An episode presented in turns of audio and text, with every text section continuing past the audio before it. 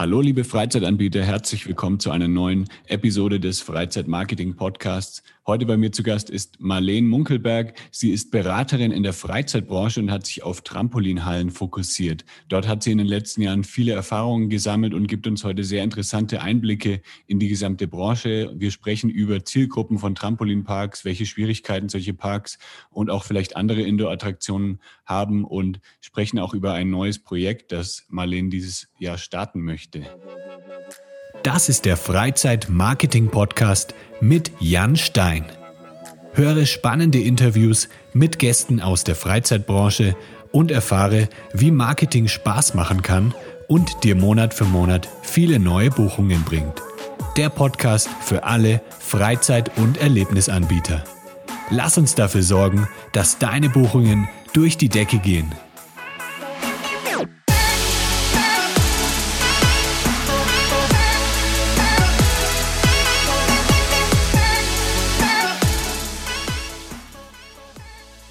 Hi Marleen.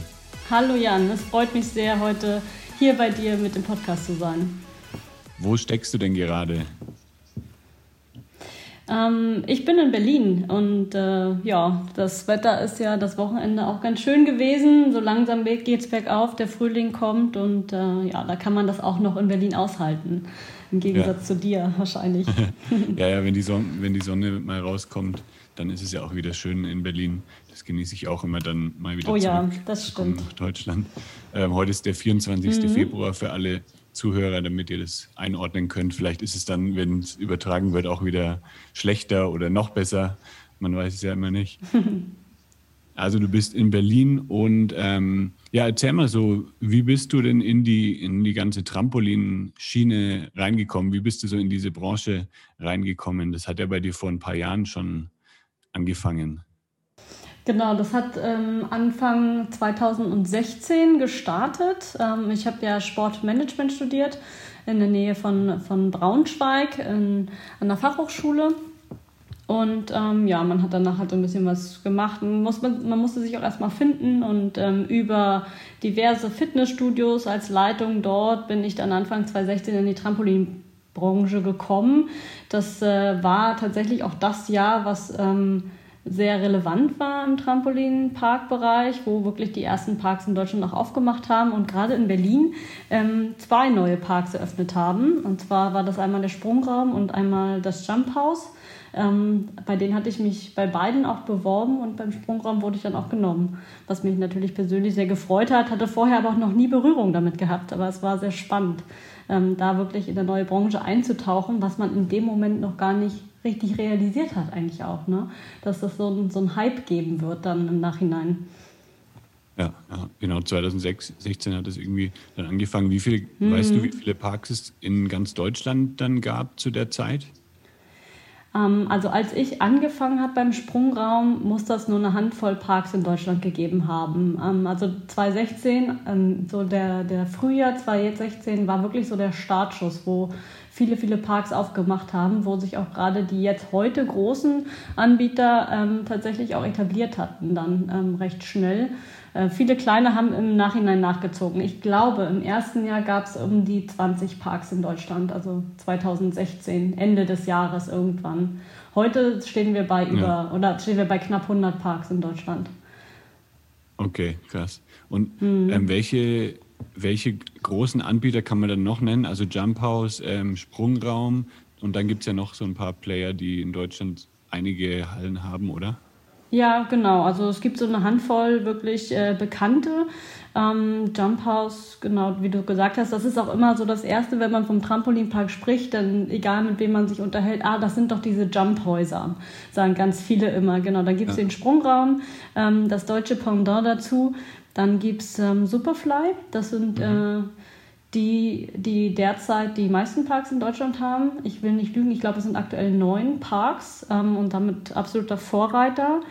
Lange Zeit war ähm, Airhop ein Betreiber, der recht äh, viele Parks hatte und auch bekannt war und auch recht früh am Markt war. Aber die sind äh, Stück für Stück ähm, auf jeden Fall von der Bildfläche verschwunden. Ich weiß gar mhm. nicht, ob der eine oder andere, glaube ich, zugemacht, übernahm. Ich ja, also die, die ähm, sind gar nicht mehr in den Gremien und sowas auch nicht mehr vertreten. Okay. Dann, ähm, wen ich immer noch recht gut und groß finde, ist die Sprungbude.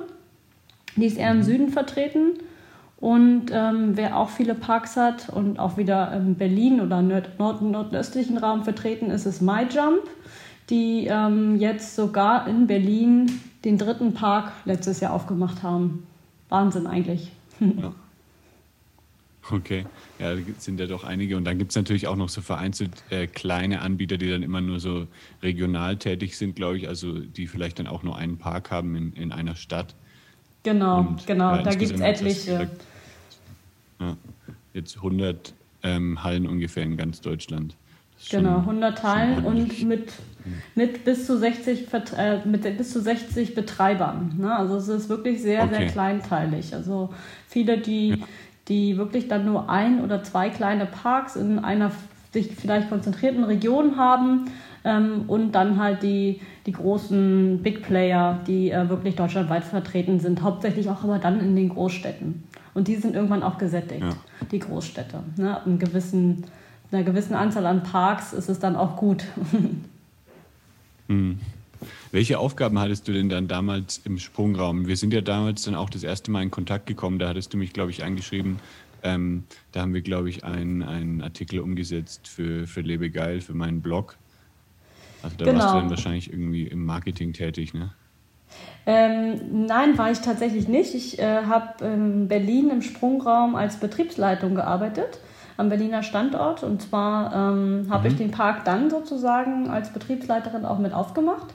Ähm, man hat immer ein paar Berührungspunkte, Berührungspunkte ins Marketing. Ich kann mir aber sehr gut vorstellen, ja. dass das damals über meine Chefin lief, die den ersten Kontakt aufgebaut hat und dann recht schnell an mich übergeben hatte, weil es dann ja einfach standortspezifisch war ähm, sodass wir mhm. dann in Kontakt getreten sind. Aber ich war ähm, genau Betriebsleiterin und ähm, somit halt zuständig für die ganzen Geschäftsabläufe vor Ort, um die halt zu koordinieren, um das Personal zu koordinieren, um die Arbeitsabläufe zu koordinieren und wenn man das mal wirklich von ganz von vorne betrachtet, war es wirklich so, dass man von null angefangen hat. Ne? Es gab eine Halle, also ich weiß noch, als ich mein Bewerbungsgespräch dort hatte, da standen die Trampoline, der, das Podest und so, das war alles schon da, aber ringsherum war noch viel Baustelle gewesen und äh, wir hatten ein Eröffnungsdatum. Ja.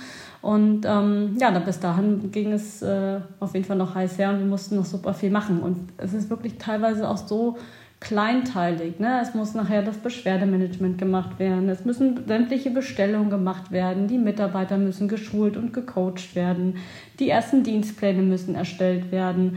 Also es ist wirklich von A bis Z super vielfältig dann auch in der Position als Betriebsleiterin. Ja, ja, das hört sich eigentlich ziemlich cool an, ziemlich spannend, dass du dann wirklich auch so deinen eigenen Job dir sozusagen auch äh, ja, geprägt hast. Also du hast ja dann ähm, das alles selber auch entwickelt, die ganzen Abläufe und so. Ähm, hat sich das dann auch ähm, richtig etabliert, alles, was du da ähm, gemacht hast, also auch für die, für die, ganze, ähm, für die ganze Kette dann von, von Sprungraum? Doch, das würde ich schon sagen. Also ich habe wirklich Stück für Stück immer mehr Verantwortung auch übernehmen dürfen. Ähm, am Anfang war ich nur für den Trampolinbereich zuständig, also vorne für, den, für die Kasse und für den Floor. Ähm, da war noch so ein bisschen die Gastronomie ausgegrenzt. Dafür gab es noch eine andere Person, die sich darum gekümmert hat. Aber mit der Zeit war es dann wirklich so, dass ähm, ich für diesen ganzen Standort verantwortlich war. Das hat sich Stück für Stück entwickelt und ähm, genau, Strukturen gab es an sich nicht. Ja, wir haben natürlich äh, sag mal, Vorstellungen der Inhaber und Besitzer gehabt, äh, die an uns mhm. getragen wurden, ähm, deren, deren Eindrücke, die sie auch aus, ähm, aus ähm, USA oder sonstiges halt mitgebracht haben. Aber ähm, es hat noch keiner so einen Trampolinpark geführt vorher von uns. Und somit ja. hat man wirklich angefangen, Strukturen aufzubauen, die sich, würde ich sagen, bis heute auch etabliert haben. Ähm, ich bin ja jetzt auch schon anderthalb Jahre knapp nicht mehr dort, aber ähm, wir haben auch versucht, diese Strukturen, die wir in Berlin geschaffen haben, nachher auch in die anderen Parks zu übertragen. Ja, und am Ende meine letzte Position, die ich beim Sprungraum hatte, war ja Standortkoordination und Entwicklung. Bedeutet, ich war halt für, für alle Parks dann übergreifend für die operativen Themen zuständig. Ähm, das heißt, ich war ähm, Ansprechpartner halt für die Betriebsleiter dann. Und Berlin und Hamburg ging, galt es dann halt am Anfang auf einen Stand zu bringen. Und im Anschluss haben wir dann Kiel aufgebaut. Ähm, und da war es halt meine Hauptaufgabe, wirklich ähm, Standards zu setzen und Strukturen ähm, zu implementieren. Genau. Ja. Jetzt hast du gerade gesagt, ähm, es wurde auch viel aus den USA von den Erfahrungen und so dann mit übernommen. Hat es dann in den USA angefangen mit den Trampolinparks oder woher kam der ganze Trend? Weil bei den Escape Rooms weiß man ja, das kam irgendwie dann so über ähm, Ungarn, glaube ich, dann nach Deutschland, war zuerst so in Japan und kam dann immer weiter nach Deutschland. War das bei den Trampolinparks dann aus den USA oder wo hat das Ganze dann angefangen? Mhm. Ja, also in den USA hat das Ganze gestartet. Also da sind so die ersten Parks entstanden und dann nachher auch flächendeckend. Und ähm, das war so, also in Deutschland kannte das eigentlich noch niemand. Und, und dann kamen erst so die kleineren Parks oder dass man Teile einer Halle mal mit Trampolinflächen ausgestattet hat. Aber ähm, soweit ich das von, ähm, meinen, von den Inhabern vom Sprungraum kannte, sind sie, glaube ich, damals sogar auch in die USA gereist, um sich da natürlich Eindrücke zu holen, weil die Inhaberin die Vision hatte. Ähm, aber es kam grundsätzlich der Trend aus den USA, dann schwappte das Richtung UK. Ähm, die mhm. Holländer waren auch ein Stück weit äh, schneller als die Deutschen und dann kam es Richtung Deutschland. Ja. Frankreich kam dann später ähm, und Polen, Tschechien. So die Ecke äh, ist tatsächlich in dem Bereich auch immer recht innovativ, was das angeht. Ja. Und jetzt kann man ja eigentlich sagen, dass ein Trampolinpark, der besteht ja eigentlich nicht nur aus Trampolinen. Also da gibt es ja noch viel mehr Sachen. Das ist ja eigentlich wie so ein kleiner Indoor-Erlebnispark äh, mit vielen verschiedenen Attraktionen. War das dann so, dass es am Anfang eher sich auf Trampoline konzentriert hat und dann sind immer mehr Attraktionen dazugekommen? Oder wie hat sich das dann so entwickelt über die, über die letzten fünf Jahre in Deutschland? Ja, das ist ganz schön zu sehen. Also die ersten Parks sind wirklich, ähm, die haben sehr große die, die Parks haben immer unterschiedliche Begriffe. Manche nennen das Free Jump oder Freifläche oder äh, Floor. Ne? Also diese, diese große Fläche, wo ganz viele Trampoline mhm. auf einer Ebene sind, ähm, der war am Anfang noch deutlich größer, als er das heute ist. Heute sind viel mehr ähm, Spiele, viel mehr, viel mehr interaktive ähm, Attraktionen mit involviert. Ähm, das hat sich wirklich Stück für Stück entwickelt. Ich weiß, dass ähm, äh, die ganzen Parcours, der ganze Parcoursbereich zum Beispiel ähm, am Anfang sehr vorsichtig ja. ähm, behandelt wurde und jetzt mittlerweile hat man das in jedem Park und immer größer und höher und auf mehreren Ebenen, ähm, weil es einfach auch gefällt, weil es für Abwechslung im, im Park selber auch sorgt. Und ähm, da kann man schon auch eine Entwicklung sehen und es ist auch wichtig in den Parks, dass sie immer gucken, mal wieder neue Attraktionen einbauen zu können. Ne? Dass sie sich das nicht von vornherein so verbauen, ähm, dass man da nicht auch mit einem kleineren Umbau mal für Abwechslung sorgen kann. Ähm, ja. Und so war das eigentlich das am Anfang Trampolin, der Fokus, dann kam der Parcoursbereich hinzu, dann kamen so interaktive Spiele, äh, sowas wie zum Beispiel Light Catch oder ähm, ja, wo man irgendwelche, irgendwelche Lichter einfangen musste oder wo man das Dodgeball-Spiel auf einmal Zielscheiben oben hatte, die mit abgeworfen werden konnten. Ne? Also immer mit, mit äh, medialen, interaktiven Geräten wurde auch gearbeitet dann. Und mittlerweile ist es so, dass äh, der Trampolinbereich um einen Bereich, der nennt sich Inflatables, ähm, ergänzt wird, mhm. äh, wo auch Bereiche geschaffen werden oder neue Flächen gestaltet werden, mit Inflatable. Inflatable sind so eine Art, so Art Hüpfburg mäßig, ja, wo man halt auch in, ja. so, ein, in so eine Hüpfburg reingeht und ähm, entweder das ist auf Parcoursbasis, äh, dass man da so durch, sich durchschlängeln muss ähm, oder man hat da eine Rutsche drin oder sonstiges. Ne? Das ist eigentlich so das, was momentan integriert wird und es gibt sogar auch schon ganze Parks, äh, die nur mit Inflatable ausgestattet sind. Ja. Ja, ich finde diese, diese Ninja-Parcours finde ich immer ziemlich cool. Also es macht mega Bock, sich da so durchzuhangeln und dann irgendwie klettern und dann an so Säcken äh, sich festzuhalten und dann so rüberschwingen und so. Ähm, da gibt es ja auch mittlerweile schon eigene Parks, die dann gar nicht mehr, also gar keine Trampolinparks mehr sind, sondern nur noch so ein Ninja-Parcours sind. Also mhm. Also da haben sich ja dann auch viele so Sachen äh, davon abgespaltet, glaube ich, von, von den Trampolinparks. Also wie du jetzt auch gesagt hast mit den Inflatables. Ja, genau. Es gibt, das ist natürlich alles durch diese Fernsehshows, Ninja Warrior, Ninja Warrior äh, Teams ähm, und Big Bounce auch inspiriert. Ne? Also selbst ja. auf diesen Big Bounce ist ja dieser Trampolin-Parcours. Der Ninja Warrior Parcours hat ja zum Beispiel gar nichts mit Trampolin zu tun. Ne? Und darauf mhm. aufbauend wurde ja dann irgendwann dieser Big Bounce ähm, geschaffen. Und auch den hast du mittlerweile wirklich in den Parks vertreten und immer mehr zu finden. Und das bringt super Freude, weil die Leute können sich challengen, die können sich messen, die können auf Zeit was machen.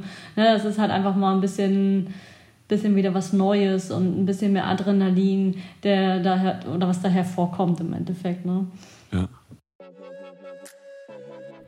Lieber Podcasthörer, in wenigen Sekunden geht es auch schon weiter mit dem spannenden Interviewgast. Ich habe nur eine ganz kurze Ankündigung für dich. Wie du vielleicht schon weißt, unterstütze ich mit Lebegeil Media Freizeitanbieter dabei, durch Online-Marketing noch viel mehr potenzielle Gäste zu erreichen und zu begeistern. Wenn du für deine Freizeitaktivität Unterstützung benötigst, dann suche dir einfach einen Termin für ein kostenloses Kennenlerngespräch aus auf lebegeil-media.com/termin. Und jetzt geht's auch schon weiter mit dem spannenden Podcast-Interview. Viel Spaß!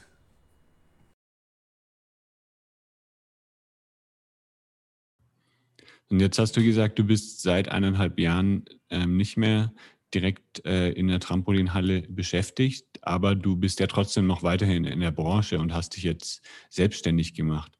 Was bietest du denn da genau an und mit wem arbeitest du aktuell so zusammen? Genau, ich habe mich, ähm, nachdem ich beim Sprungraum aufgehört habe, selbstständig gemacht als Beraterin in der Sport- und Freizeitbranche. Immer mit dem Fokus auf Trampolinparks, weil ich da einfach ähm, die meisten Erfahrungen sammeln konnte bisher. Ähm, und ja, was biete ich an? Also ich, ich kann halt Unterstützung anbieten im, im Daily Business, dort die Strukturen ähm, mit aufbauen, beziehungsweise muss man natürlich immer erstmal schauen, wie sind die vorhandenen Strukturen, ne? was kann man da optimieren, welche Prozesse können optimiert werden, wo kann vielleicht auch Geld eingespart werden.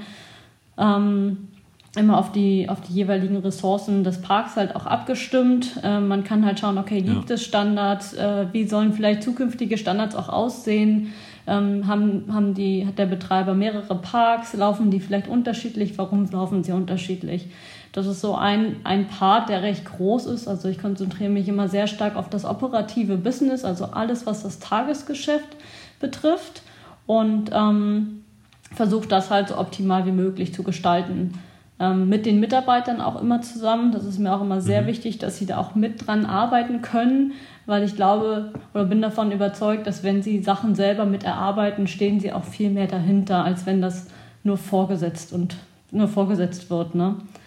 Ähm, und dann biete ich auch an temporäre Betriebsleitung, ähm, sei es interimsmäßig, weil eine Übergangsphase äh, überbrückt werden muss von einem zum nächsten Betriebsleiter oder weil man sich vielleicht doch vorzeitig von jemandem trennen musste oder darauf wartet, bis der neue kommt oder der die neue. Sowas kann ich machen. Ähm, oder wenn mhm. speziell Neueröffnungen anstehen oder Übernahmen von Trampolinparks anstehen, auch hier mit meinem Fachwissen zur Seite stehen. Oft ähm, kommen die, die ähm, einen Park neu aufmachen, nicht aus, äh, aus der Branche selber, ähm, finden das aber spannend oder haben andere Berührungspunkte und wollen sich ähm, dann jemanden ähm, hinzuholen, der einfach das Branchen äh, mitbringt.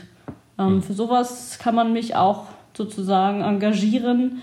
Und ähm, ein Thema, was mich auch immer, äh, was ich auch immer sehr spannend finde, sind so Buchungs- und ähm, Kassensysteme, wo mhm. ich auch mit verschiedenen Anbietern äh, mich austausche, äh, mir Testversionen geben lasse, äh, mich natürlich dort auch vorstelle und äh, schaue, okay, wenn dieses Produkt zu meinem Kunden passt, dass ich das dann halt auch weiterempfehlen kann und ähm, helfe dann auch bei der Implementierung eines solchen Systems.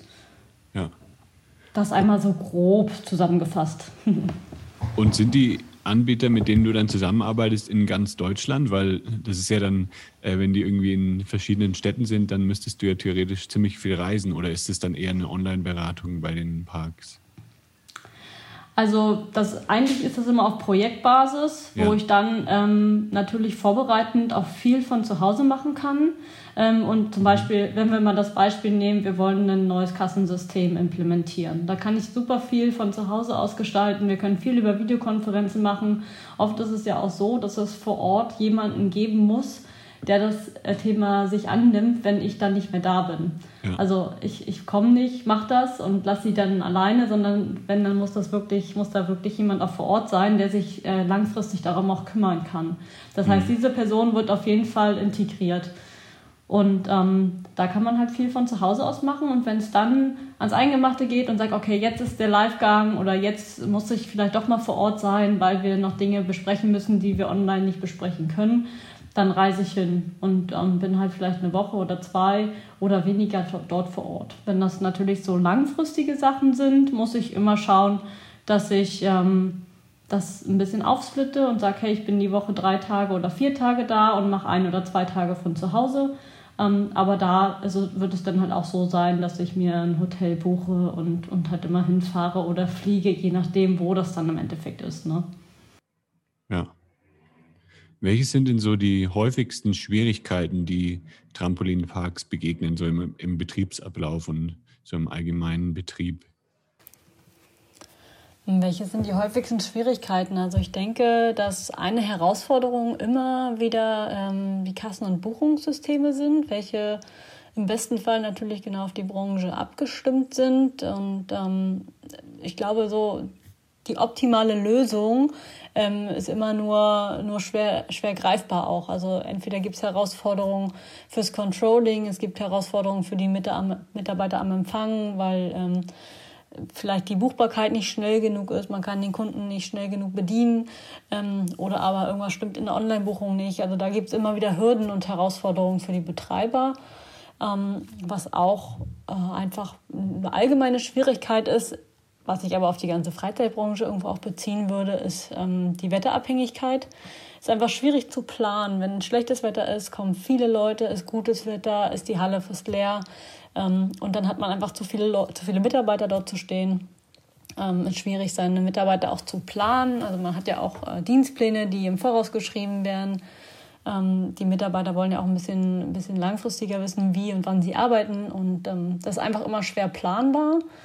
Und eine Schwierigkeit, ich würde das mal so ein bisschen in Anführungsstrichen setzen, ist, dass ähm, man oft gefragt wird bei Trampolinhallen, ach Mensch, ist da nicht, passieren da nicht viele Unfälle? Also dass einfach dieser Vorurteil besteht, dass, dass viele Unfälle in so einen Hallen passieren. Ähm, das ist immer ein bisschen schade, weil ja, es passieren Unfälle, aber so viele Menschen und so viele Sprungstunden, wie man da auch auf einem auf einem Fleck in einem Ort hat, ähm, ist das definitiv nicht gefährlicher als irgendeine andere Sportart, ähm, vergleichbar wie Fußball oder sonstiges. Und ja, das ist immer wieder schade, dass man, dass man sich da erklären muss und, und so die, die, der, das Vorurteil einfach besteht.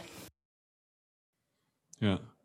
Ja, du hast ja auch im, mir schon erzählt, dass du dich so ein bisschen mit Unfallstatistiken beschäftigst äh, in den Trampolinparks. Welche Unfälle sind denn da am häufigsten, wenn welche, wenn welche passieren und wie kann man die am besten vermeiden?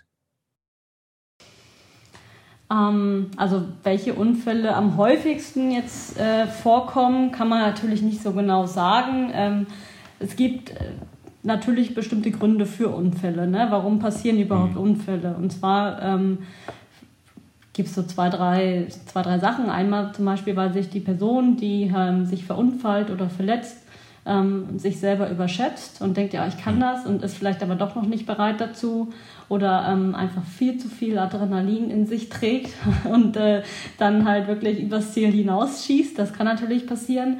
Ähm, Unfälle passieren, wenn man sich vielleicht nicht richtig aufgewärmt hat. Ähm, oder aber äh, Unfälle passieren auch, wenn ich sag mal, die Regeln der Betreiber, die aushängen und ähm, in den Einweisungen und sonstiges angesagt werden, halt nicht eingehalten werden. Ne? Eine Regel ja. ist zum Beispiel, dass auf einem Trampolin sollte immer nur eine Person springen. So, springt da aber eine zweite Person halt auf diesem Trampolin drauf, ähm, ist halt der Rhythmus des eigentlich Springenden sozusagen gestört.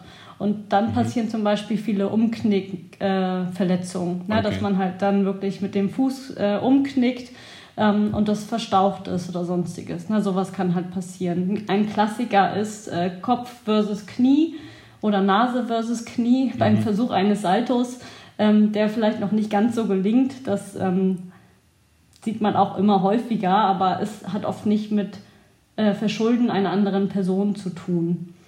Und ja. Ähm, ja, was auch mal vorkommt, ist, dass zwei Kinder sich gegen, gegeneinander umrennen oder gegenseitig umrennen. Das, das kommt halt auch schon mal vor, aber das, die sind halt einfach wirklich voller Adrenalin ähm, und, und sind halt super aufgedreht, wenn sie auch in so einer Halle sind. Ne?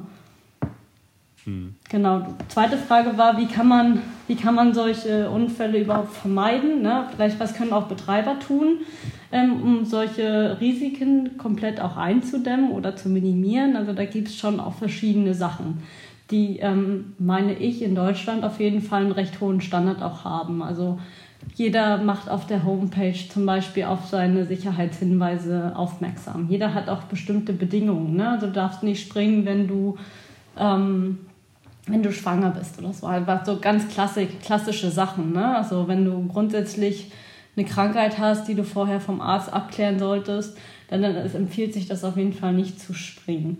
Darauf ist auch zu achten, ähm, wenn, wenn die Kunden halt vor Ort sind ähm, dann sollte es auf jeden Fall jede Halle eine Einweisung machen. Also egal, ob das eine Videoeinweisung ist oder ob das eine mündliche Einweisung ist, aber den, den Kunden oder den Gästen muss halt verdeutlicht werden, hallo, wir haben hier unsere Regeln, bitte haltet diese Regeln ein. Ähm, es kann natürlich auch was passieren, wenn ihr diese Regeln nicht einhaltet. Das muss man auch ganz, ganz offen kommunizieren. Na, also es ist ja wirklich so, es kann was passieren, natürlich. Es kann bei jedem Sport was passieren.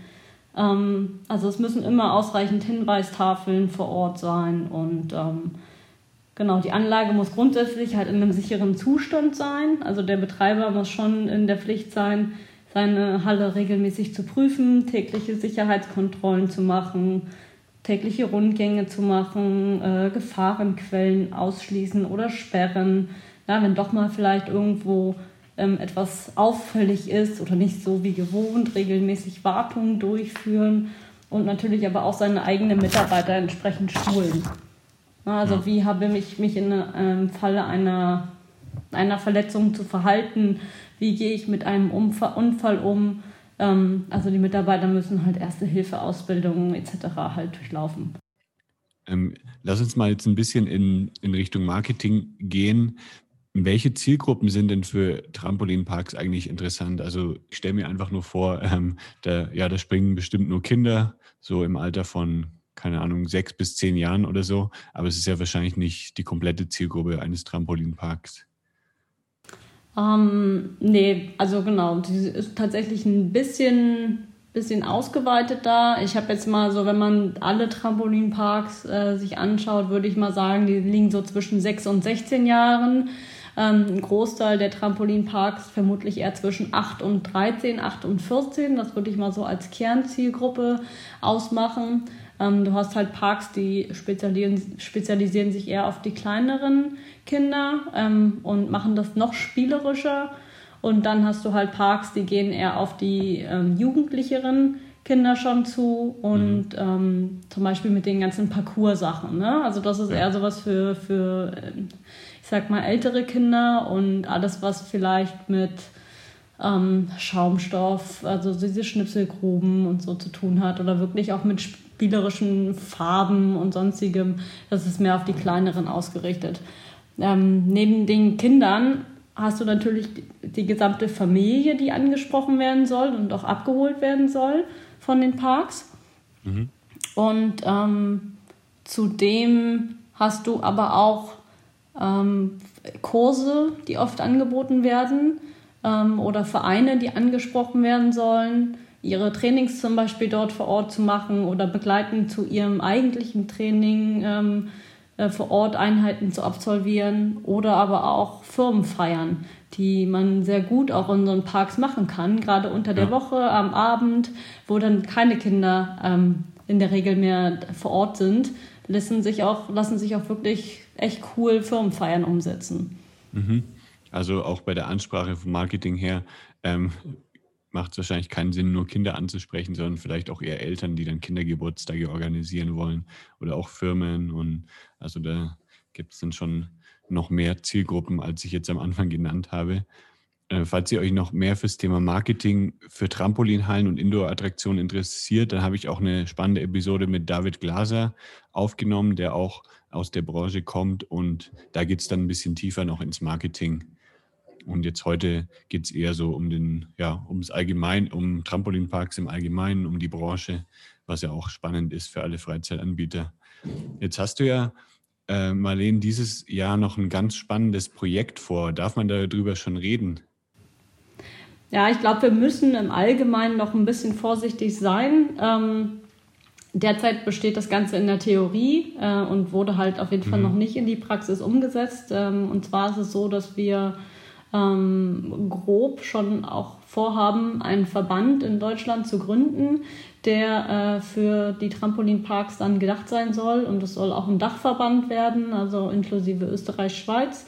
Ähm, da mhm. planen wir gerade mit, ich sag mal in Anführungsstrichen, einer Expertenrunde, ähm, die sich halt aus einem anderen Gremium heraus bilden kann, ähm, den Verband halt wirklich auszurufen. Wir hatten tatsächlich im letzten Jahr schon mal eine Kickoff-Veranstaltung geplant. Wir haben auch schon den Kontakt zu etlichen Anbietern, zu Herstellern, zu anderen Vertretern der Branche die ähm, da schon auch mal kontaktiert wurden von uns. Aber leider hat uns da die zweite Welle von Corona ein bisschen Strich durch die Rechnung gemacht, sodass wir da den Termin mhm. erstmal auf Eis legen mussten. Und seitdem liegen die Arbeiten erstmal auch auf Eis. Also um so einen Verband überhaupt ausrufen zu können, muss man ähm, sich physisch treffen. Das muss man physisch machen und ähm, auch die, die Wahl eines Vorstandes etc. Das muss alles, das können wir nicht online organisieren. Okay. Und ähm, deswegen warten wir eigentlich gerade so ein bisschen ab, bis sich die ganze Sache wieder lockert, bis man auch wieder Tagungen oder sonstiges buchen kann, bis sich wieder ein paar mehr, mehr Leute auch treffen können. Und ähm, momentan ist wirklich auch jeder Betreiber verständlicherweise sehr auf sich konzentriert und versucht mhm. auch mit aller Kraft irgendwie durch diese Zeit zu kommen. Und ähm, von daher muss man, glaube ich, ein bisschen Geduld haben derzeit auch. Äh, und wenn dann alles wieder ein bisschen stabiler ist, sich die, die Parks auch wieder finden, können wir da, glaube ich, nochmal den Anstoß geben. Und ich hoffe natürlich, dass äh, ich dann da auch federführend mit äh, arbeiten darf. Okay, cool. Also wenn hier der ein oder andere Trampolinhallenbetreiber zuhört und sich da vielleicht, vielleicht für das Thema auch interessiert, da kann er sich bestimmt ja auch mit dir vernetzen auf LinkedIn, denke ich mal, oder? Ja, absolut. Also kann mich gerne ansprechen. Ich habe auf jeden Fall ähm, eine Liste an, an Kontakten. Ähm, bin auch diejenige, die momentan immer die ähm, Informationen an jegliche äh, ja, jeglichen Vertreter der Branche rausschreibt. Also die Kommunikation läuft gerade nach außen über mich. Und äh, wenn da irgendwer interessiert ist, gerne auch mehr Engagement zeigen, geben möchte in der Zukunft, der darf sich gerne ja. bei mir melden. okay, cool. Das verlinke ich natürlich dann auch noch in den Shownotes unter lebegeil-media.com slash podcast. Da findet ihr dann auch den Link zu Marleens äh, LinkedIn-Profil. Und ja, jetzt hast du schon ein bisschen gesagt über, ja, von, ein bisschen erzählt von, von Covid. Kann man da irgendwie schon Rückschlüsse ziehen, ob auch einige Anbieter das Ganze nicht überlebt haben oder sind aktuell noch alle ganz gut dabei? Ja, ich kann natürlich nicht in die Zahlen äh, oder die Bilanzen von den Parks schauen. Ich habe mhm. im letzten Jahr, ähm, im ersten Lockdown, haben wir immer wieder auch Gespräche gehabt mit den äh, Betreibern, äh, wo die sich einfach austauschen konnten. Wir wollten denen halt einfach eine Plattform geben, auch um sich auszutauschen. Ähm, einige haben das auch angenommen.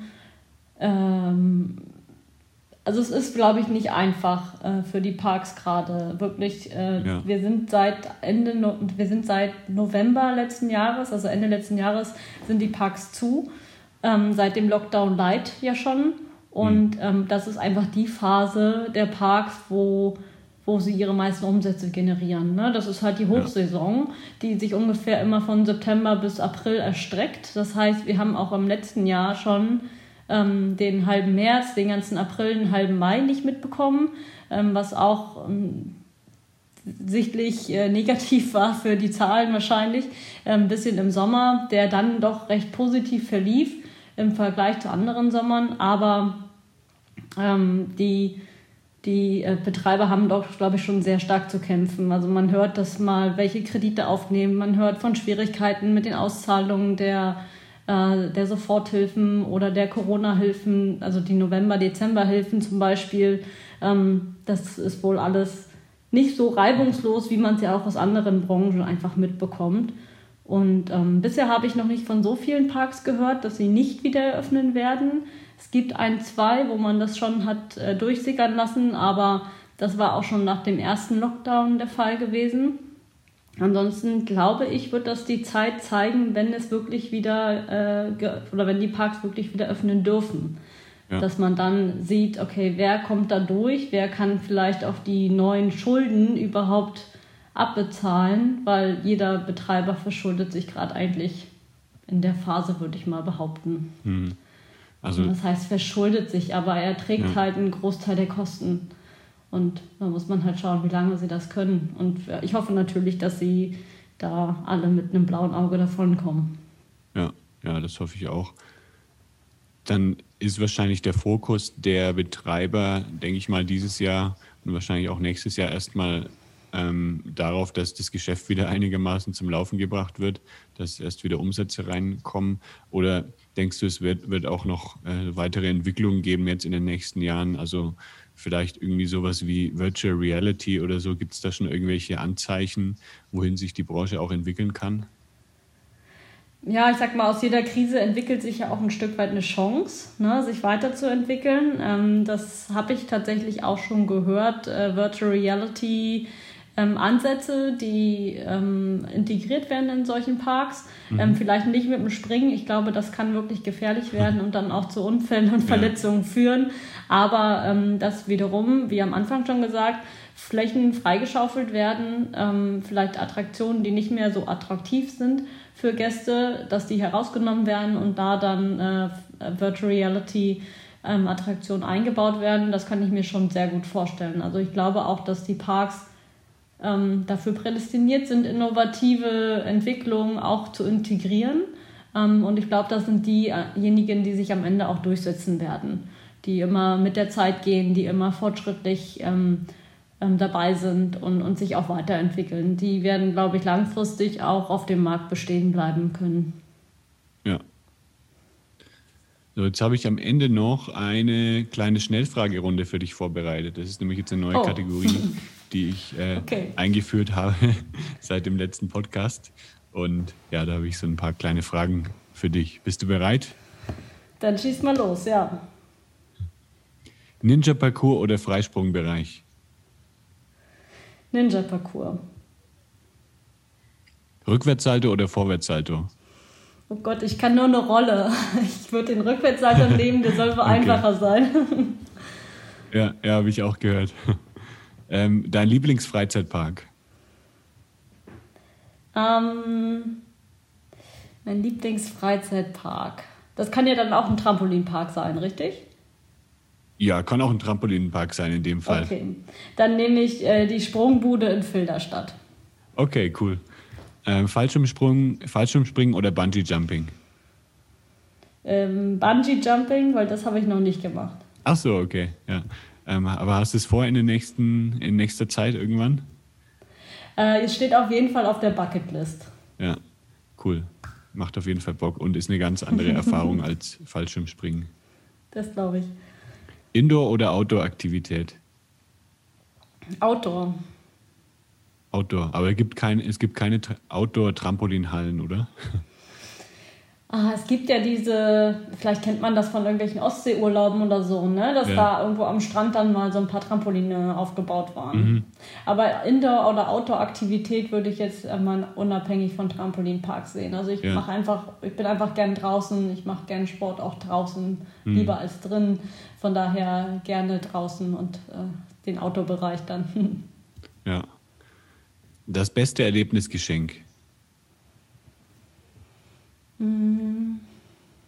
Geschenk. Ja, also was du jemandem, also ein Erlebnis, das du jemandem schenken würdest, jetzt von Ach so, ich dachte, was ich schon mal geschenkt bekommen Oder habe. was du geschenkt bekommen hast. Beides, das, beides geht. das Erlebnisgeschenk. Ähm, also ich finde wirklich so ein Tandemflug oder sowas als Geschenk ganz schön, wenn man, wenn es halt die Größe als Geschenk überhaupt sein darf dann, ne? Vielleicht mal zu einer Hochzeit oder so, das finde ich ganz nett. Ja, also Tandemflug, also du meinst so äh, Paragliding oder meinst du äh, Ja, Fallschirm genau. Tandemsprung? Nee, so Paragliding und sowas Ja, finde ich äh, einfach, weil man, das ist nicht ganz so schnell vorbei. da hat man ein bisschen länger was von. Ja, stimmt. Ähm, das, man hat eine Aussicht, man kann es genießen, mehr, also ich- ja, das wäre, habe ich tatsächlich auch schon einmal verschenkt. Mhm. Ähm, genau. Ist bestimmt gut Ansonsten- angekommen. Das kam, ja, äh, da war auf jeden Fall Angst mit verbunden in dem Moment. Ja. Und die letzte Frage, das aufregendste Reiseziel. Das aufregendste Reiseziel. Oh, ich glaube, die ganze Welt ist aufregend. Ähm ich finde, also von meinen Reisezielen, die ich bisher gemacht habe, fand ich äh, Jamaika am spannendsten. Oh, Im cool. Nachhinein betrachtet. Ja. Was war da, was war da so außergewöhnlich oder aufregend an dem, an, an Jamaika? Die Mentalität ist doch ähm, wirklich speziell, muss man sagen. Und das war einfach so spannend, weil je weiter weg man vom Tourismus gekommen ist, umso authentischer wurde es am Ende. Ja. Und die leben einfach von der Hand in den Mund. Also das gibt es in Asien auch ganz viel. Also wir waren auch in Vietnam und, und ähm, Malaysia etc. Das, das war auch super. Ähm, aber Jamaika war wohl diese, war, war wirklich speziell, weil die, man kennt halt diese Reggae-Musik und die leben das da zu 100 Prozent. Die haben nichts, aber die identifizieren sich mit der Musik. Es gibt so viele Menschen dort, die noch nie von dieser Insel heruntergekommen sind. Ja. Und ähm, also es ist wirklich spannend äh, und, und macht auch Spaß, da wirklich ein bisschen tiefer einzutauchen. Ja, ja, das glaube ich. Das steht auch auf meiner Reiseliste für irgendwann mal. Mal sehen, wann ich dorthin komme. Ich drücke die Daumen. Cool, dann war es das für heute.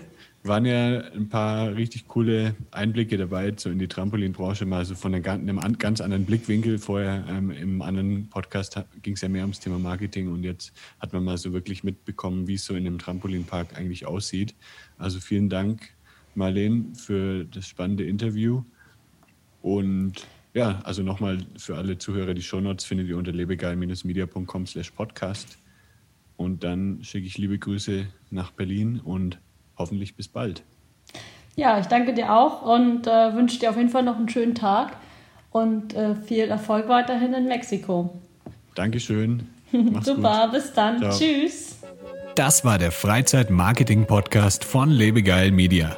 Um regelmäßig hilfreiche Marketing-Tipps für dein Freizeitbusiness zu erhalten, klicke jetzt auf Abonnieren hier auf Spotify oder bei Apple Podcasts. Möchtest du mehr Buchungen für deine Freizeitaktivität erzielen, dann suche dir einfach einen Termin für ein kostenloses Kennenlerngespräch auf lebegeil-media.com/termin aus.